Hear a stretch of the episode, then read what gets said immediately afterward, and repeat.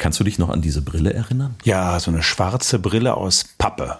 Ja, genau, richtig, die man so aus diesen 3D-Filmen früher kannte, so, so, so Ja, ja, aber die, die, die bei, den drei, bei den 3D-Filmen waren zwei Farben und bei der Brille war nur einfach dunkel. Genau, Ja. richtig, ja. Und ja. das war dafür, dass man sich die Augen nicht verblitzte, wenn man in die Sonne schaute. Genau, genau. Zu Tausenden wurden diese Brillen, glaube ich, verkauft damals. Ja, für die, für die Sophie hieß das damals, die Sonnenfinsternis. Sophie, hat man gesagt. Ja, ne? und wir genau. haben uns alle auf die Sophie vorbereitet. Wir sind sogar verreist. Ja. Und heute wollen wir mal klären, wie man so eine Sophie, so eine Sonnenfinsternis vorhersagt. Denn der Martin weiß, wie es geht. Herzlich willkommen bei Die Geschichtsmacher.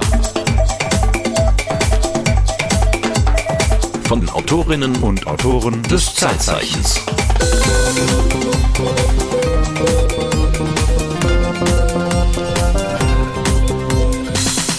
1999 war das. als die Sophie kam. Ja, und wir haben sie gesehen zusammen. Wir waren einige der wenigen, die dies überhaupt zu Gesicht bekommen haben Ja, wir, wir, wir haben aber auch Opfer dafür gebracht, muss man sagen. Wir sind weit gereist, also Ja. für unsere Verhältnisse damals. Wir, nach wir- Süddeutschland. Mhm. Wir waren noch Studenten und wir haben uns in die Bahn nach Süddeutschland gesetzt oder ins Auto. Ich glaube, wir sind Ins Auto gefahren. ich glaube, irgendwie, irgendjemand hatte so einen, so Ja. einen VW-Bully und damit sind wir dann zu, ich weiß nicht wie viele Leuten, darunter gegondelt nach Schwäbisch Hall. Ja, das, und da gibt's eine alte Burg, die Tannenburg, die gehörte einer Familie Zipperer, vielleicht gibt's die auch noch, keine Ahnung. Mhm. Auf jeden Fall war auf der Tannenburg der Zipperers, da haben wir davor gecampt. Das Im durften- strömenden Regen. Ja, und, und die, die, alles war wolkenverhangen und am nächsten Tag sind wir klatschnass irgendwie oben auf die Zinnen dieser Tannenburg. Der Himmel riss auf Und zwar, und zwar fünf Minuten vor dem Zeitpunkt, wo die vollständige Sonnenfinsternis eintreten sollte. Das war, als hätte da irgendwie jemand oben an den Wolken gerissen, dass die aufgehen. Und dann dauerte das genau bis fünf Minuten nach der Sonnenfinsternis und dann machte es auch wieder zu und hat geregnet. Aber wir haben sie gesehen, Ja, komplett. wir haben sie gesehen und ich erinnere mich daran, dass es doch ein sehr, ja auch mystisches Ereignis war. Also das Licht veränderte sich komplett. Mhm. Ja, ja. Ähm, es wurde so ein bisschen grünlich, wenn ich das richtig in Erinnerung habe.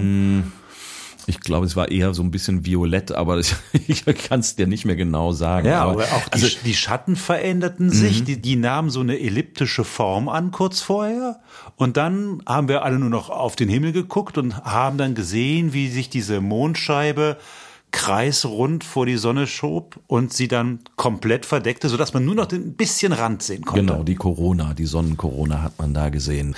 Aber äh, vorher schon, ich fand das unglaublich faszinierend. Diese Burg ist ja nun eben erhöht, wie so eine Burg normalerweise ist. Und da schaut man dann so ein bisschen ins Land. Und dann kam dieser, dieser Kernschatten herangerast und man konnte sehen, wie der so über die Hügel herangerauscht kam. Und dann war es ja plötzlich eine ganz seltsame Atmosphäre. Es war komisch still. Hatte ich so den Eindruck. Ja, Und, auch die äh, Vögel haben aufgehört so, zu zwitschern. Genau, ja, So war und das so, doch. so für zwei Minuten ungefähr war das eine ganz eigenartige Atmosphäre. Es war nicht Tag, es war nicht Nacht, es war irgendwas dazwischen. Dass das den Menschen im Altertum was bedeutet hat, das hast du in der vorigen Folge erklärt. Heute wollen wir mal erklären, wie die Neuzeit sozusagen auf Sonnenfinsternisse guckt, wie man vor allem herausgefunden hat, wie man sie berechnen kann. Und äh, du hast es drauf, du kannst es, ne Martin? Ich kann das sowas von berechnen, ja, nee, nee, um Gottes Willen. Das ist nicht ganz so äh, trivial, wie man sich das vorstellt. Selbst wenn man weiß, wie diese ganze Himmelsklapperatistik äh, funktioniert mit Sonne, Mond und, und, und Erde, wie das alles funktioniert, das ist nicht ganz einfach. Aber es wird nicht nur um die Art und Weise gehen, wie man so eine Sonnenfinsternis vorher oder auch zurückberechnet, sondern wir werden auch über äh, diverse Entdeckungen sprechen, die nur durch Sonnenfinsternisse möglich geworden sind. Zum Beispiel die Entdeckung eines chemischen Elementes. Ich weiß nicht, hast du eine Idee, welches das sein könnte? Ähm, Schon nah dran, würde ich sagen. Aber nicht ganz. Wir werden da gleich drüber sprechen und wir werden darüber sprechen, inwiefern eine Sonnenfinsternis 1919 im Prinzip unser gesamtes Weltbild auf den Kopf gestellt hat. Jetzt stellen wir uns aber nochmal ganz blöd. Also Sonnenfinsternis, wo wir damals hingereist sind. Wir haben es natürlich aus der Zeitung vorher mhm. erfahren. Es war rauf und runter in den Medien das Thema. Alle wussten, dass sie kommen würde. Wenige haben sie gesehen, weil die Wolken davor waren. Überall in Deutschland war es äh, bewölkt und regnerisch. Nur bei uns hat die Sonne geschienen ja. und dann hat sich der Mond davor geschoben. So ist es, genau. Also das ist letztendlich das, was da bei einer Sonnenfinsternis passiert.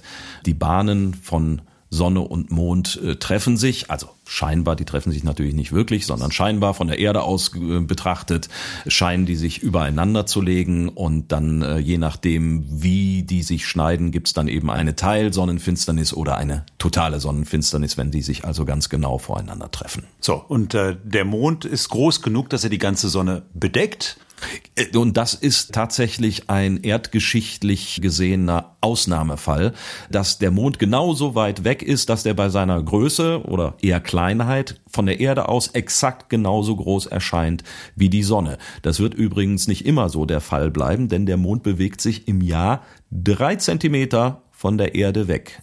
Und okay, aber das heißt in zehn Jahren 30 Zentimeter? Zentimeter, ja. Und das dauert dann noch eine Weile, also diverse Millionen Jahre, vermutlich Milliarden Jahre, bis der Mond dann aber so weit weg ist, dass es keine totale Sonnenfinsternis mehr geben kann, weil er einfach dann zu klein von der Erde aus erscheint und die Sonne einfach dann viel größer ist hinter der Sonne. Also das insofern sind wir in einem Glücksmoment der Erdgeschichte im Moment. Aber das heißt, es gab vorher auch Jahre, wo der Mond sozusagen größer erschien ja, klar, natürlich. Und dann war dann eben die Sonne total verdeckt. Das war aber zu einem Zeitpunkt, wo, glaube ich, sich niemand dafür interessiert hat, was da oben passiert, weil es keine Menschen gab.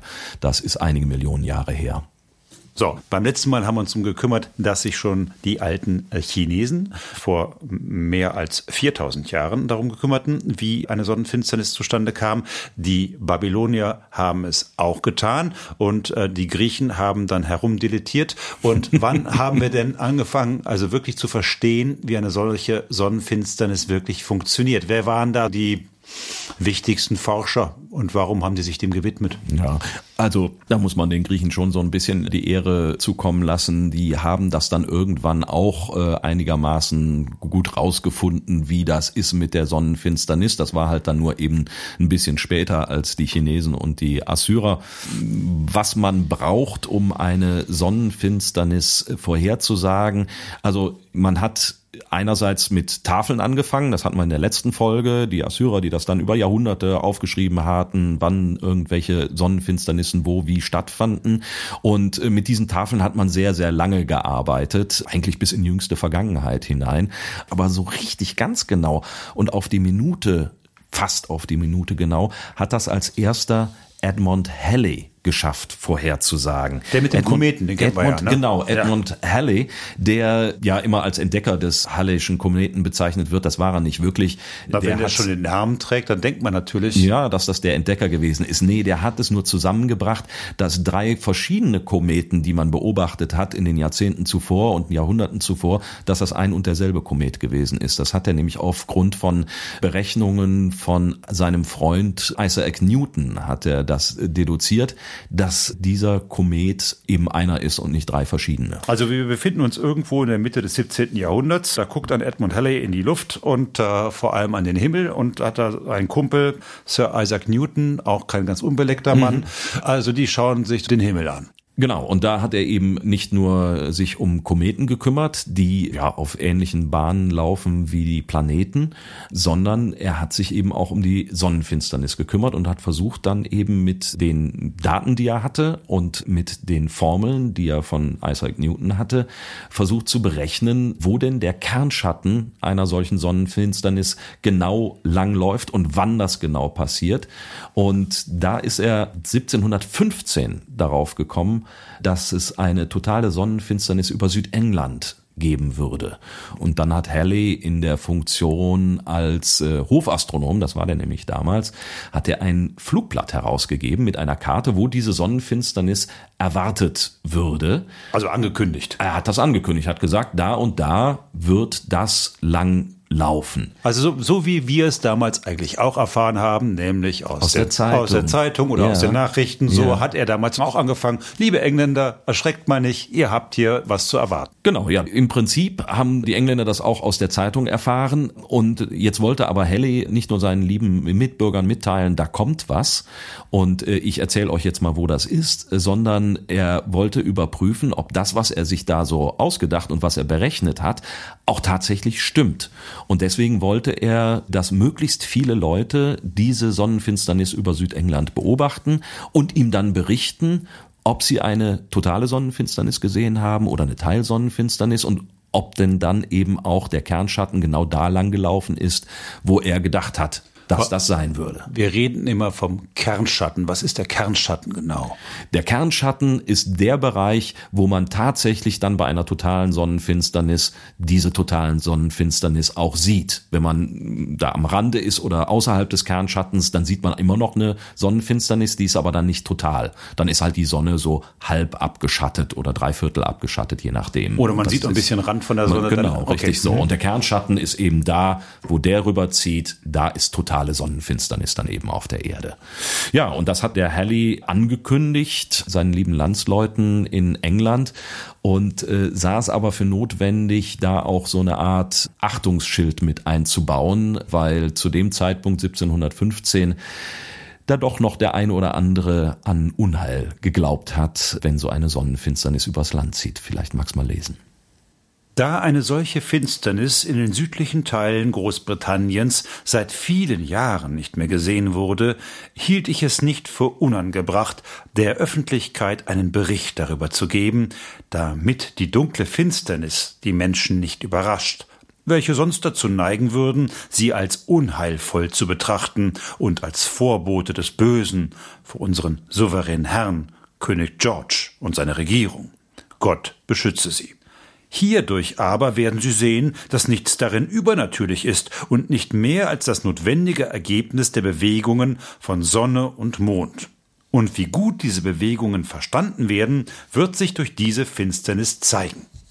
Ja, und tatsächlich haben das dann viele gemacht. Also viele sind diesem Aufruf nachgekommen und haben geschaut, wann und wo denn jetzt diese totale Sonnenfinsternis zu sehen war. Und im Nachhinein hat sich herausgestellt, dass Halley das Eintreten der totalen Sonnenfinsternis auf vier Minuten genau berechnet hat. Also sehr akkurat.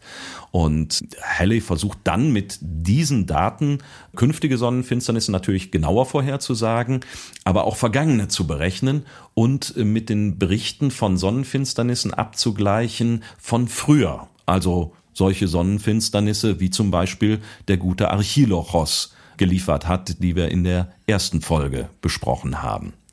Und er versucht also zu schauen, irgendwie, wenn ich das alles berechne in der Vergangenheit und gucke mir dann die historischen Daten dazu an, dann passt das nicht.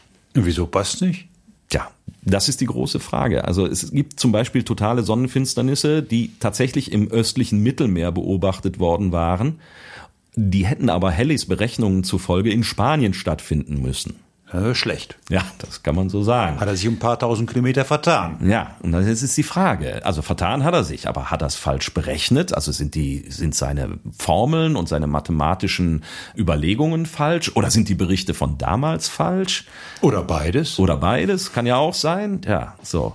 Das ist die große Frage und das war damals nicht herauszufinden. Ich habe mit äh, Manfred Geider gesprochen. Der ist Astronom und war bis zu seiner Pensionierung bei der Deutschen Versuchsanstalt für Luft- und Raum Raumfahrt äh, angestellt, hier der DLR. Und das war deren Allzweckwaffe, könnte man sagen, wenn es darum ging, Laien Himmelsphänomene zu erklären. Dann habe ich gedacht, das ist der Richtige für mich, der kann mir das mal erklären. Also Halley hat damals einen wichtigen Faktor vernachlässigt, sagt er, auf den ist man aber viel später erst gekommen. Und das sind, Achtung, die Gezeiten. Ach wenn man Sonnenfinsternisse heute berechnet, wann und wo sie stattfinden auf der Erdoberfläche, muss man auch berücksichtigen, dass die Erdrotation im Laufe der Zeit abnimmt. Und warum nimmt sie ab? Es gibt verschiedene Faktoren und einer der wichtigsten Faktoren, das ist die Gezeitenreibung. Ebbe und Flut, die reiben praktisch wie so zwei Bremsbacken an der Erde und die Erde verlangsamt dadurch ihre Eigendrehung, sodass sie also im Laufe der Zeit langsamer wird. Diese Abbremsung akkumuliert sich, reichert sich im Laufe der Zeit immer weiter an. Und das kann, wenn man das über einige tausend Jahre macht, sagen wir 1000, 2000 Jahre, kann das schon 50, 60 Grad auf der Erdoberfläche ausmachen. Man hat also herausgefunden durch den Vergleich von alten beobachteten Sonnenfinsternissen und den Rechnungen dazu, dass die Erdrotation im Laufe der Zeit abnimmt. Man sagt zum Beispiel, dass früher der Tag nur vor 400 Millionen Jahren der Tag ein paar Stunden kürzer war, also sagen wir mal so 20 Stunden nur. Das Jahr hatte dann entsprechend vielleicht 400 Tage gehabt.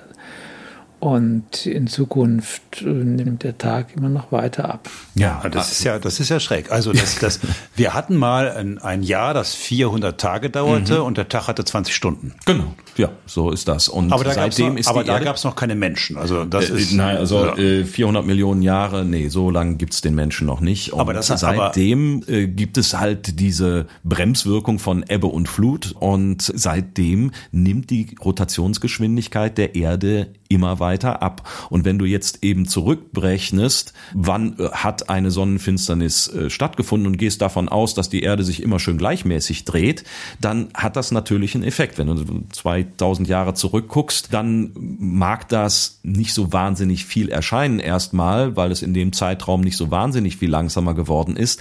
Aber da sich die Erde ja auch verdammt schnell dreht, macht das dann schon eine Menge aus, wenn da die Erde sich dann langsamer dreht. Der spricht von 50, 60 Grad, die das auf der Erdoberfläche ja, ja. ausmachen. Was bedeutet das? Was meint er damit?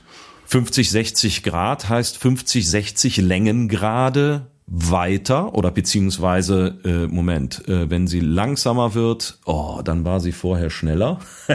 ja. Und äh, dann hat sich die Erde in der, hat sich die Erde schon weiter gedreht, also müsste sie weiter östlich die, die Sonnenfinsternis stattfinden, als sie eigentlich vorhergesagt war. Stimmt das? Ja, müsste stimmen.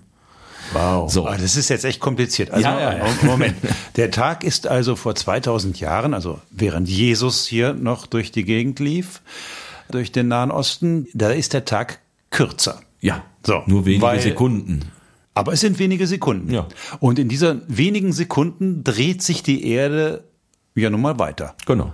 Aber halt schneller als heute. Richtig. Und weil sie sich schneller dreht, wäre eine Sonnenfinsternis, die Jesus sich am Kreuze hätte angucken können. Da soll es ja auch eine gegeben haben. Dann wäre diese Sonnenfinsternis in Wahrheit, wenn man sie nach unserem jetzigen Daten berechnet, eigentlich irgendwo 60 Grad weiter und 60 Grad weiter bedeutet? Äh, gute Frage. Wie viel? Also Erdumfang 360 Grad, 60 Grad sind dann. Oh. Dann wäre die irgendwo mitten auf dem Atlantik.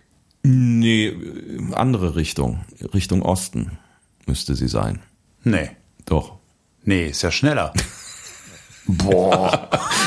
ich glaube, wir kriegen das jetzt, also da bräuchten wir unseren Fachmann Herrn Geider, glaube ich, dafür, um das jetzt genau rauszukriegen. Aber auf jeden Fall würde die, die Sonnenfinsternis, würde man sie ganz woanders erwarten, als sie tatsächlich stattgefunden hat. Also das mit der Sonnenfinsternis und das zu berechnen, ist sowieso eine relativ schwierige Sache. Also nicht nur uns rauchen da die Köpfe, sondern ich glaube, in der gesamten Geschichte hat da vielen Leuten der Kopf geraucht.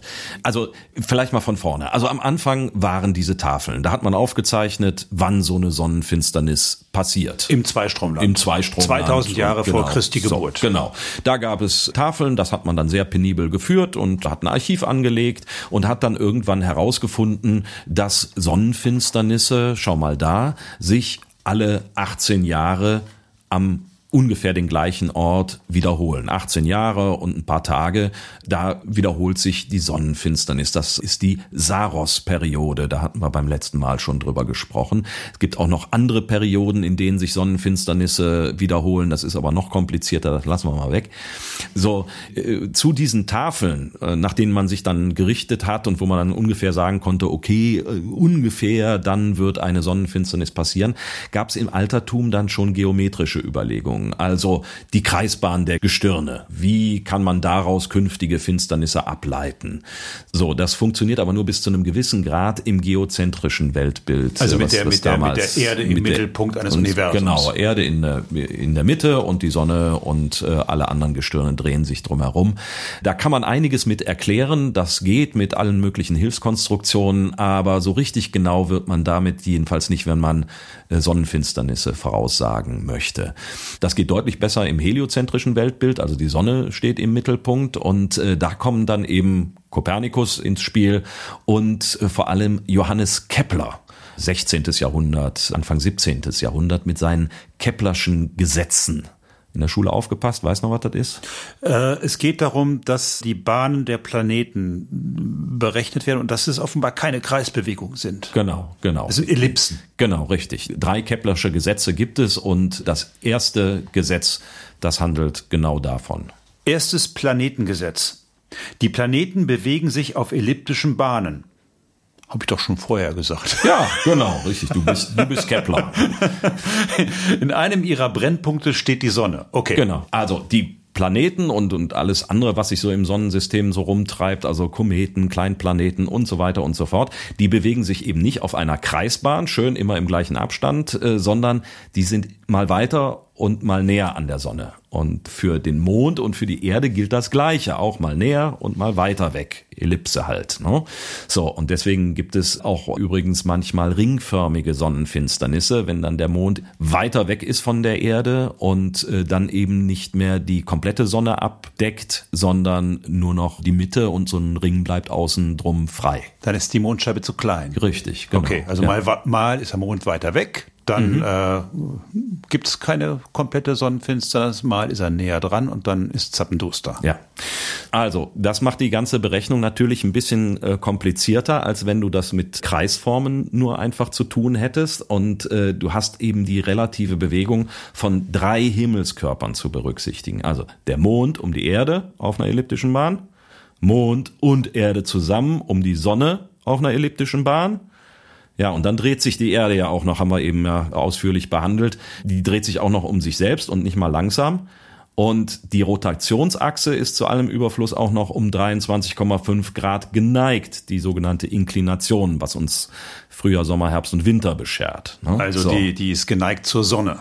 Die ist ja geneigt zur Umlaufbahn um die Sonne. Das die, ist die, die sogenannte Ekliptik. Wir kreisen sozusagen schief um die Sonne. Genau, richtig. Und so haben wir alle möglichen Faktoren, die bei der Berechnung eine Rolle spielen. Und dann kommt dann eben auch noch am Ende hinzu, dass wir sowas haben wie Ebbe und Flut, was die Erde abbremst. So, und, so, und, da, und da das, jetzt, und das auch noch kontinuierlich. Ja, Aber das muss genau. man erstmal, ja, das so, muss das man, muss man alles erstmal wissen. Da okay. muss man die ganzen Daten dazu haben. Da muss man die Abstände kennen und die entsprechenden Umlaufbahnen, die Geschwindigkeiten und da auf Minute und auf so ein paar Kilometer vorherzusagen, wo so eine Sonnenfinsternis stattfindet, oder stattgefunden hat oder irgendwann in tausend Jahren stattfinden wird, das ist nicht ganz trivial. Und dann muss man ja sagen, wenn er Halley, der mit dem Hallischen Planeten, oder heißt er Halley? Halley. Halley, Halley. Der mit dem Kometen, Halle. ja. Ja, Hallischen Kometen. Der, ja, genau. Ah, okay, also wenn Herr Halley sich Sir da, Halley, bitte. Sir, äh, wenn sich Sir Halley um vier Minuten vertut, dann muss man sagen,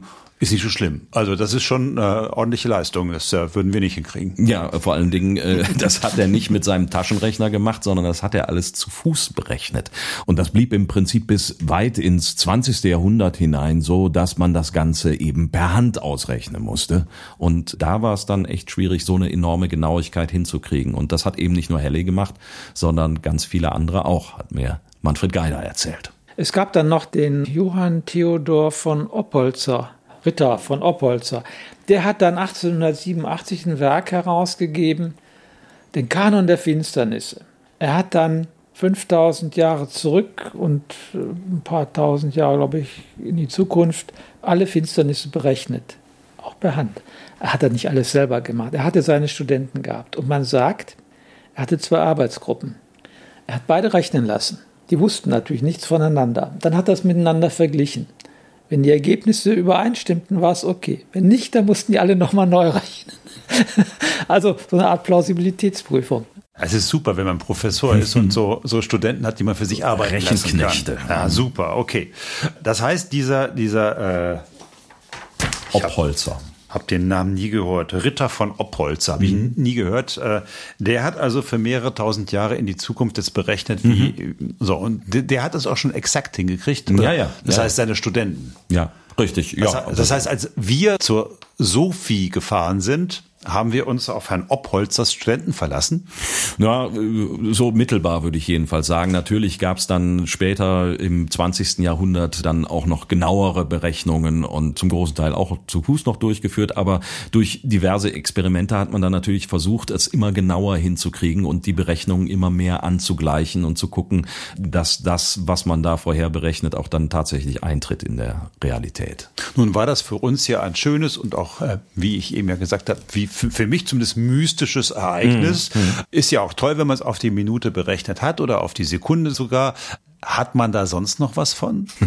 Meinst außer Sophie-Tourismus? Ja, das meine ich. ja, ja klar, ähm, hat man schon was davon. Also es gibt oder hat immer ein großes wissenschaftliches Interesse an der Sonne selbst gegeben, an den Phänomenen, die sich da besser beobachten lassen, wenn eben nicht die ganze Sonne strahlt. Die ist ja nun verdammt hell. Ne? Und wenn die verdeckt ist, dann lassen sich halt bestimmte Phänomene besser beobachten.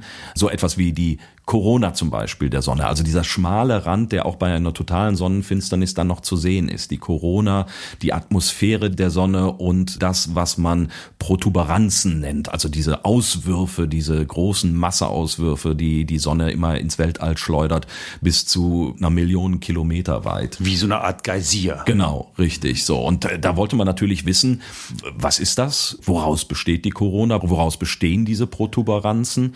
Und im 19 19. Jahrhundert gab es immer mehr technische Ausrüstung, immer bessere Teleskope und das Aufkommen von Spektralanalyse, jetzt wird's technisch, okay. äh, hat sich ein gewisser Herr Fraunhofer hervorgetan, Anfang des 19. Jahrhunderts. Der mit der, den Instituten. Genau, richtig, nachdem die ganzen Institute heute benannt sind. So, Spektralanalyse. Das klingt kompliziert, aber ich habe mich auch mal mit Spektralanalyse mhm. beschäftigt. Da ging es um ein Zeitzeichen zu einem Herrn Bade. Mhm. Der wurde nämlich damals äh, losgeschickt von der Sternwarte in Hamburg. Mhm. Auch immer dahin, wo irgendwelche Sonnenfinsternissen waren. Dann haben die anhand der Fotos, die sie gemacht haben, mhm. Spektralanalyse genau. betrieben, nicht wahr? Ja, ja. Also man kann anhand dieser, dieser Spektralanalyse das Licht erstmal, was auf eine Fotoplatte zum Beispiel fällt oder auch auf unser Auge fällt, kann man äh, sozusagen wieder splitten. Man kann es in die Spektralfarben zerlegen. Genau. Und je nachdem, so habe ich es grob im Kopf, korrigiere mich, je nachdem, wie breit diese Spektralfarben sind, kann man auf die Zusammensetzung der Elemente schließen, die da leuchten. Ja, es ist ein, ein bisschen anders noch. Es geht um die Farben, also jedes einzelne Element hat eine bestimmte Spektralkennung, eine bestimmte Zusammensetzung, wie die Farben äh, dann eben zusammengesetzt sind und welche Farbbereiche im Spektrum dann fehlen. Und das ist im Prinzip so eine Art Fingerabdruck für die chemischen Elemente. Wirklich bestätigt hat das ein gewisser Herr Bunsen. Sagt ihr auch was? Der mit dem Brenner. Genau, der mit dem Brenner. Der äh, kennt was zusammen, Chemieunterricht. Genau, vielleicht sagen, ja, ist der, der, der Bunsenbrenner, Gasbrenner, der so, mit dem man so, der ja, genau. so faucht, mhm. womit man dann irgendwie allen möglichen Unsinn als Schüler getrieben hat. Äh, genau, der hat diesen Gasbrenner erfunden und der hat zusammengearbeitet mit einem gewissen Herrn Hoffmann. Die haben zusammen ein Labor betrieben an der Universität Heidelberg. So und da haben die diese Spektralanalyse verfeinert und haben ein Gerät entwickelt, nämlich ein Spektrometer. Und dieses Spektrometer, das war relativ handlich, das war so zum ersten Mal, dass man damit sozusagen auch ins Feld hätte ziehen können. Also das war so ein koffergroßes Gerät. Und äh, diese Spektralanalyse funktioniert letztendlich, wie wir das aus dem, eben auch aus dem Physikunterricht kennen, über so ein Spektrum, wo man weißes Licht durchfallen lässt und dann zerlegt sich das in seine Bestandteile. Und das haben die in so ein Gerät eingebaut, wo man das dann gut beobachten konnte, was da an Licht einfiel und wie sich das dann eben aufgespaltet hat. So, und äh, jetzt fragt man sich natürlich, was hat er alles mit Sonnenfinsternis zu tun? Und zwar geht die Legende folgendermaßen. Die beiden saßen eines Tages in ihrem Labor und haben gesehen, von Heidelberg aus ist nicht weit nach Mannheim und in Mannheim brannte es. Und dann haben die beiden sich gefragt, äh, was brennt denn da eigentlich? Was sind da für Stoffe in Flammen aufgegangen. Und dann haben die dieses Spektrometer auf die Flammen gerichtet und konnten zwei Elemente identifizieren, nämlich Barium und Strontium. Haben sie gemerkt, okay, da verbrennt irgendwas, äh, was Barium und Strontium enthält. Und dann ist denen, dann haben die sich das so angeguckt und haben gedacht, na, hm, wenn man das sehen kann in Mannheim bei einem Feuer, dann könnte man ja auch versuchen, dieses Spektrometer auf die Sonne zu richten bei einer Sonnenfinsternis und zu gucken, was denn da vielleicht für Elemente herumkommen. Und genau das hat man dann versucht. Und was, was brannte bei Barium und Strontium? Weiß man's? Also, nee, das weiß ich jetzt nicht, was da in, ob da jetzt irgendwie eine, eine Opiumhölle in Flammen aufgegangen ist oder ein Sägewerk. Ich kann es dir nicht sagen. Ich weiß Aber Sie es konnten, nicht. Sie konnten auf jeden Fall sicher sein, okay, bei dieser Verbrennung in der fernen Stadt wurden Barium und Strontium freigesetzt. Genau. Das haben die erkannt anhand dieses Spektrums. Dieses Spektrums. Spektrumslinien, ja. So, Spektrallinien, sagt man. Mhm. Damit hat man eine Spektralanalyse. gemacht. Genau. So. So. Und dann haben sie sich eben überlegt, prima, man kann dieses Gerät eben einsetzen dafür. Und man kann es auf die Sonne richten und dann kann man gucken, aus welchen Elementen besteht denn die Sonne oder zunächst mal die Corona oder diese Protuberanzen. Und das haben sie tatsächlich dann gemacht oder das haben dann vielmehr andere gemacht und haben versucht dann irgendwie per Spektroskop zu bestimmen, woraus diese Protuberanzen zum Beispiel bestehen. Und äh, die allgemeine Auffassung war, das wird wohl irgendwie Wasserstoff hauptsächlich sein. Und die Messungen bestätigten das auch so irgendwie größtenteils, aber dann tauchte da im Spektrogramm eine Linie auf, die da eigentlich nicht hingehörte und die eigentlich auf Natrium hinwies. Und dann hat man sich gefragt, Natrium da, das kann irgendwie nicht sein, das passt nicht zueinander. Aber auch diese Linie, die passte nicht so richtig, die war nicht genau bei der Wellenlänge und irgendwie war das alles komisch. Und dann kam im Jahr 1870 ein Engländer um die Ecke namens Lockyer und der sagte, ich weiß, was diese seltsame Linie im Spektrogramm zu bedeuten hat. Haha. Haha, ein Element, das es nur auf der Sonne gibt und nicht auf der Erde. Und er hat es auch gleich nach der Sonne benannt. Weißt du jetzt, welches Element das sein könnte? Eben habe ich Ja, genannt, aber genau. so, so heißt es nicht. Es heißt Nein. natürlich Helium. Genau, von Helios. Helios, die Sonne. Die Sonne, natürlich. genau, ja. richtig. Aber Helium gibt's ja auch bei uns, nicht nur auf der Sonne. Ja, das hat aber noch ein Vierteljahrhundert gedauert, bis man das tatsächlich auf der Erde nachweisen konnte, weil es ist irgendwie relativ flüchtig. Ist ja ein Aber man Gas, kann, ein ja, Edelgas. man kann ja miteinander so sprechen. wenn man es Wenn in man's Flaschen einatmet. fängt und einatmet, ja. Ah, das wusste man damals noch nicht, dass es das gab. Okay, nein, alles nein, klar, da hat gut. noch niemand so komisch gesprochen. Da musste noch ein Schotte kommen, der das dann ein Vierteljahrhundert später nachweisen konnte. Das gibt es auch auf der Erde. Okay, also, also wir wissen jetzt, Helium gibt's diese Protuberanzen, diese, diese Geysire auf der Sonne bestehen offenbar, so sagt's die Spektralanalyse, die besteht aus Helium. Wir haben also dank der Sonnenfinsternis ein neues Element entdeckt. Richtig. So sieht's aus, ja. Das zeigt, dass die Sonnenfinsternis jetzt nicht nur la pour la ist, schön, äh, wenn man weiß, wann sie stattfindet, sondern sie ist natürlich auch wichtig, um andere Wissenschaften anzutreiben. Und es lässt sich sogar damit eine Weltrevolution begründen. Mit Helium? Nein. Mit einer Sonnenfinsternis. Okay. Ich weiß nicht, vielleicht kann man mit Helium auch eine Weltrevolution machen, aber nein, es geht um die Sonnenfinsternis. Also damit kann man eine wissenschaftliche Weltrevolution anzetteln. Mit so ein bisschen Sonnenfinsternis.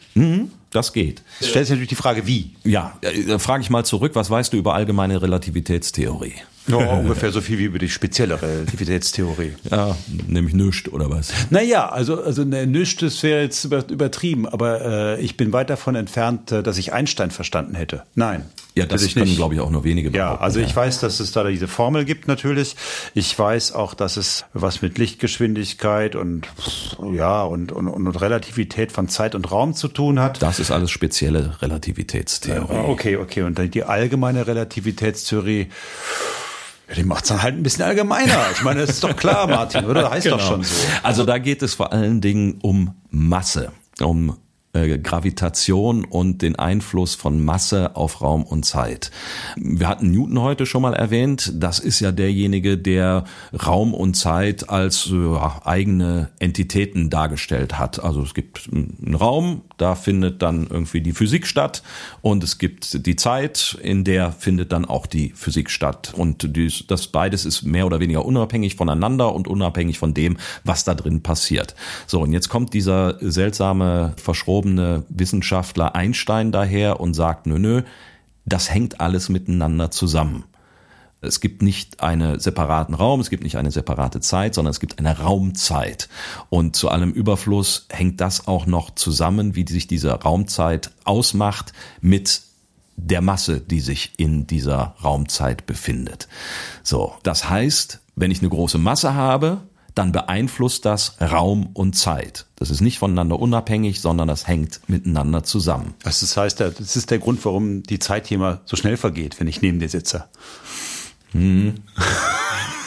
Das schneiden wir dann mal raus. nein, nein, aber, aber, aber Raum, Zeit und Masse hängen zusammen. Hängen zusammen, genau. Okay.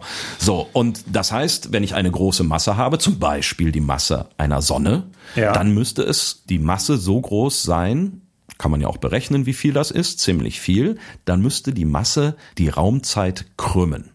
So. Und wenn das so ist, dann müsste sich das auch beobachten lassen eigentlich. Ich weiß nicht, wie man Raumzeit beobachtet. Ja, und da kommt nun die Sonnenfinsternis ins Spiel. Die allgemeine Relativitätstheorie hat der gute Albert Einstein 1916 veröffentlicht und 1919 wurde eine Sonnenfinsternis angekündigt, die irgendwo über Südamerika und dann den Atlantik und dann über Afrika hinweggezogen ist. Und da ist die Möglichkeit gewesen, nachzuweisen, dass Einsteins allgemeine Relativitätstheorie stimmt. Wie machst du das? Ja, ich habe keine Ahnung. Ich habe ja schon gesagt, ich weiß das nicht, wie man Raumzeit, Frage. wie man Raumzeit beobachtet. ja. ja, also wenn die Sonne tatsächlich den Raum krümmt, dann, so war die Überlegung, dann also sie, es doch Moment mal, sie, sie krümmt den Raum oder sie krümmt die Zeit? Die Raumzeit, das ist eins. Okay, Raum und Zeit Raum und eins. Zeit gehören zusammen, die sind okay. unaustrennbar miteinander verbunden. Schwer vorstellbar. Ja, ja, ja, das ist nicht, nicht so leicht. Ähm, reden wir mal nur vom Raum. Licht breitet sich immer geradeaus im Raum, immer in gerader Linie. Wenn es jetzt aber an einer großen Masse vorbeikommt und die Raumzeit gekrümmt wird von dieser Masse, dann müsste sich das Licht beugen, knicken. Richtig? Ja, das ist soweit richtig. Ja. So, wenn ich jetzt so eine Masse habe wie die Sonne und habe da in der Nähe Sterne stehen und ich weiß, wo die normalerweise stehen müssen, dann kann ich mir überlegen, wenn ich zum Beispiel einen Stern habe, der direkt hinter der Sonne sein müsste, weil ich weiß, da muss der eigentlich, da gehört er hin. Ich sehe den aber trotzdem Mhm. Dann heißt das, das Licht von diesem Stern ist auf dem Weg von diesem Stern zu uns gebeugt worden, gekrümmt worden von der Masse, die dazwischen ist, nämlich der Sonne. Okay. Ja. Und das hat was mit der Raumzeit zu tun, die gekrümmt wird. Genau. Da wird ich nicht der Lichtstrahl gekrümmt, sondern der Lichtstrahl bewegt sich immer geradeaus. Aber wenn die Raumzeit selber gekrümmt ist, dann krümmt sich auch eben der Weg dieses Lichtstrahls. Aha. Also ich, ich, ich, kann, ich kann mir jetzt schwer vorstellen, wie die Raumzeit jetzt gekrümmt wird. Also gut, aber wenn du sagst, es wird gekrümmt. Ähm ja, es klingt total irre und äh, das ist auch heute über 100 Jahre später schwer vorstellbar. Wie soll das gehen? Raum und Zeit sind gekrümmt. Letztlich äh, stellt das das alte Weltbild vom unveränderlichen Raum und von der unveränderlichen Zeit aller Newton komplett auf den Kopf. Aber wenn es denn so ist, dann müsste es sich doch irgendwie nachweisen lassen. Und da kommt diese Sonnenfinsternis von 1919 ins Spiel. Die war auf der Südhalbkugel zu sehen. Die Überlegung war, wenn große Massen die Raumzeit tatsächlich krümmen, dann müsste die Masse der Sonne, die ja nun beträchtlich ist, auch den Weg des Lichts krümmen, der an der Sonne vorbeiführt, also das Licht, was nahe an der Sonne vorbeiführt. Und das müsste sich bei einer Sonnenfinsternis beobachten lassen. Der Knackpunkt bei der Sache war, auch Newton sagt voraus, dass die Schwerkraft der Sonne das Licht in seiner Bahn ablenkt aber bei weitem nicht so stark, wie das die allgemeine Relativitätstheorie voraussagt. Es geht also darum, welches Modell, welche Vorstellung vom Wesen von Raum und Zeit die Realität besser beschreibt. Newtons neutrale Theaterbühne, auf der sich sozusagen das große Weltschauspiel abspielt, oder eben Einsteins alles hängt mit allem zusammen und alles hängt von allem anderen ab. Die große Frage war damals 1919 oder vor 1919 werden Lichtstrahlen durch die Masse der Sonne werden die gekrümmt und zwar einmal so, wie das Newton vorhergesagt hat oder wie das Einstein vorhergesagt hat, oder werden sie gar nicht gekrümmt. Wir brauchen, um die Lichtablenkung herauszubekommen, brauchen wir einmal eine große Masse, wie es die Sonne ist. Und dann brauchen wir natürlich eine Finsternis, weil dann neben der Sonne auch die Sterne beobachtet werden können, die sonst tagsüber nicht zu sehen sind. Also hat man damals sich aufgemacht, diverse Expeditionen, um zu dieser Sonnenfinsternis zu pilgern und zu schauen, ob Einstein jetzt recht gehabt hat. Krümmt sich das Licht tatsächlich durch den Einfluss der Sonne oder eben nicht. Einer von ihnen war der Brite Arthur Eddington und der hat sich mit seinen Messapparaturen auf der Insel Principe aufgebaut. Das ist eine kleine Insel vor der westafrikanischen Küste und da sollte die Sonnenfinsternis, der Kernschatten sollte da vorüberziehen. Jetzt ist er da auf dieser Principe-Insel und äh, was will er jetzt da genau messen? Also, um es nochmal zu erklären, Licht verbreitet sich normalerweise auf einer geraden Linie. Wenn ich jetzt weiß, dass ein bestimmter Stern zu einem bestimmten Zeitpunkt direkt hinter der Sonne stehen muss, ich sehe ihn aber trotzdem, heißt, das Licht muss gekrümmt worden sein auf seinem Weg von dem Stern zu meinem Auge. Mhm. Und zwar gekrümmt worden sein durch die Masse der Sonne, die da im Weg steht. Okay. Mhm. Und jetzt habe ich aber natürlich das Problem, dass normalerweise tagsüber die Sonne natürlich viel zu hell ist, als dass man sehen könnte, dass da irgendwo ein Stern irgendwo in der Nähe der Sonne ist. Also brauche ich eine Sonnenfinsternis dafür. Ja, damit dann der Tag so dunkel wird, dass die Sterne drumherum hell werden, dass man die sehen kann.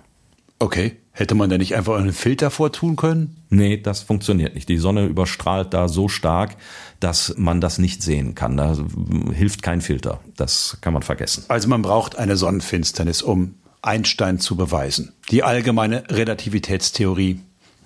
Genau. Man braucht eine Sonnenfinsternis und dann möglichst keine Wolken vor der Nase, weil das war das Problem von Herrn Eddington, wenn du mal lesen magst. Am 29. Mai zog ein gewaltiger Regensturm auf. Gegen Mittag hörte der Regen auf und etwa um 13.30 Uhr, als die partielle Verfinsterung schon weit fortgeschritten war, tauchte erstmals kurz die Sonne auf. Wir mussten unser Programm auf gut Glück durchführen. Ich sah die Verfinsterung nicht, weil ich zu sehr mit dem Auswechseln der Platten beschäftigt war. Einen kurzen Blick ausgenommen um mich zu vergewissern, dass sie begonnen hatte, und einen zur zweiten Halbzeit, um zu sehen, wie stark die Bewölkung war. Wir machten 16 Aufnahmen, die von der Sonne, die eine äußerst bemerkenswerte Protuberanz zeigten, waren alle gut. Aber die Bewölkung hat die Bilder der Sterne gestört. Die letzten sechs Fotos zeigen ein paar Bilder, von denen ich hoffe, dass sie uns liefern werden, was wir brauchen. Ja, also und in den Tagen danach entwickelte dann Eddington seine Fotoplatten. Das war ja noch ein relativ langer Prozess damals. Und auf einer einzigen nur waren Sterne zu sehen. Das war aber Glück. Das kann man so sagen. Ich bin wieder Eddington. Mhm. 5. Juni. Ich habe die Fotografien entwickelt. Zwei pro Nacht während der sechs Nächte nach der Sonnenfinsternis und den ganzen Tag mit dem Vermessen zugebracht. Das wolkige Wetter brachte meine Pläne durcheinander. Und ich musste beim Vermessen anders verfahren als vorgesehen, weshalb es mir nicht möglich war, irgendein vorläufiges Resultat bekannt zu geben. Aber die eine Platte, die ich vermessen habe, erbrachte das Resultat, das mit Einstein übereinstimmt. Man stellte fest bei sonnennahen Sternen, das war so eine Handvoll von sieben Sternen, dass deren Position bei der Sonnenfinsternis um 1,75 Bogensekunden abwich von der normalen Position, wenn die Sonne da nicht gestanden hätte. So, und dann, dann haben natürlich die Zeitungen, die New York Times und alle anderen Zeitungen haben äh, dann schlagartig, das war glaube ich Anfang Ende Oktober, Anfang November berichtet, äh, das Licht läuft auf gekrümmten Wegen, Einstein hat recht und der, der wurde so vom Ruhm überfüllt, das konnte er gar nicht mehr richtig verkraften. Ja. Dadurch wurde er bekannt. Ja. Dadurch wurde er bekannt. Und äh, das war der Durchbruch für Albert Einstein. Die amerikanischen Astronomen haben damals waren noch sehr skeptisch gewesen, wollten wohl auch die Veröffentlichung, wollten das auch äh, verhindern oder noch herauszögern. Es war ihnen noch nicht genug, aber die Messergebnisse waren zumindest so valide, dass sie brauchbar genug waren, die Theorie zu bestätigen. Ja, und dementsprechend groß war dann der Ruhm von Albert Einstein. New York Times vom 9.11.1919 mit dem Titel Sonnenfinsternis bewies Gravitationsabweichung als epochal gefeiert. Die Belege zugunsten der gravitationsbedingten Krümmung des Lichts sind überwältigend. Und für die Einsteinsche Ablenkung spricht entschieden mehr als für die Newtonsche. Es ist nicht die Entdeckung einer abgelegenen Insel, sondern eines ganzen Kontinents wissenschaftlicher Ideen, die für einige der fundamentalsten Fragen der Physik von größter Wichtigkeit sind. Ja, welche da wären? es ist unser komplettes Weltbild, was auf den Kopf gestellt wurde. Und das alles nur wegen einer Sonnenfinsternis im Jahre 1919. So sieht das aus. Ruhm und Ehre für Albert Einstein. Der hatte Eddingtons Expedition von Anfang an verfolgt und war über das Ergebnis natürlich äh, höchst erfreut, konnte es aber selbst erstmal kaum glauben. Da gibt's auch ein kleines Zitat von ihm. Ich bin jetzt Albert Einstein. Du, du, machst mir bitte den Einstein. Ich kann nicht mal die allgemeine Relativitätstheorie erklären, aber ich bin jetzt Albert aber du Einstein. Darfst sein Zitat lesen, ja. Da könnt mir halt der liebe Gott leid tun die Theorie stimmt doch. ja, so ist das. So hat eine Sonnenfinsternis dafür gesorgt, dass unser Weltbild auf den Kopf gestellt wurde mit der Relativität von Raum und Zeit und all dem, was damit zusammenhängt. Von einer fernen Sonnenfinsternis im alten Griechenland im Jahre wann war es nochmal? 648 vor Christus. Bis zur allgemeinen Relativitätstheorie und ihrem Beweis im Jahre 1919, was unser gesamtes Weltbild auf den Kopf gestellt hat, berichtete uns Martin Herzog dank seines Zeitzeichens und seiner intensivsten Recherche immer dann, wenn draußen am großen Firmament das ganz große Licht ausgeht. Bei uns geht jetzt auch das Licht aus. Das ist mal ein Übergang. Wahnsinn. Und wenn es euch gefallen hat, dann sagt es bitte Freunden und Bekannten, Familien, Sternenguckern, Astronomen, Astrologen auch. Natürlich allen Menschen, die die allgemeine und die die spezielle Relativitätstheorie von Einstein nicht verstanden haben, so wie ich. Das dürften die meisten sein. Das wäre gut. Und äh, sagt denen Bescheid. Und wenn es euch nicht gefallen hat, dann sagt es bitte uns. Aber bitte wirklich nur uns unter www.diegeschichtsmacher.de. Dort findet ihr nicht nur die Adresse, unter der ihr uns schreiben könnt, nämlich kontakt@diegeschichtsmacher.de, sondern da findet ihr auch ganz viele weitere Folgen von Die Geschichtsmacher. Und wir sagen vielen Dank fürs Zuhören und bis zum nächsten Mal. Tschüss. Tschüss. Wir gehen jetzt noch einen Lichtstrahl krümmen, ne? Ich dachte, wir gucken noch ein wenig den Mond an. Oder das. Die ich Sonne, glaube, ich die Sonne putzen. die Sonne polieren. Sagt man doch, ne? Ja. Baby, lass uns die Sonne putzen, sagt man. Oder wir gehen die, die Säufersonne anbeten, wie wäre es damit? Die Säufersonne, wieso die Säufersonne? Ja, der Mond halt. Ach so. Kennst du nicht den Nee, kenn ich nicht. Kenn ich nicht. Säufersonne, sagt man auch.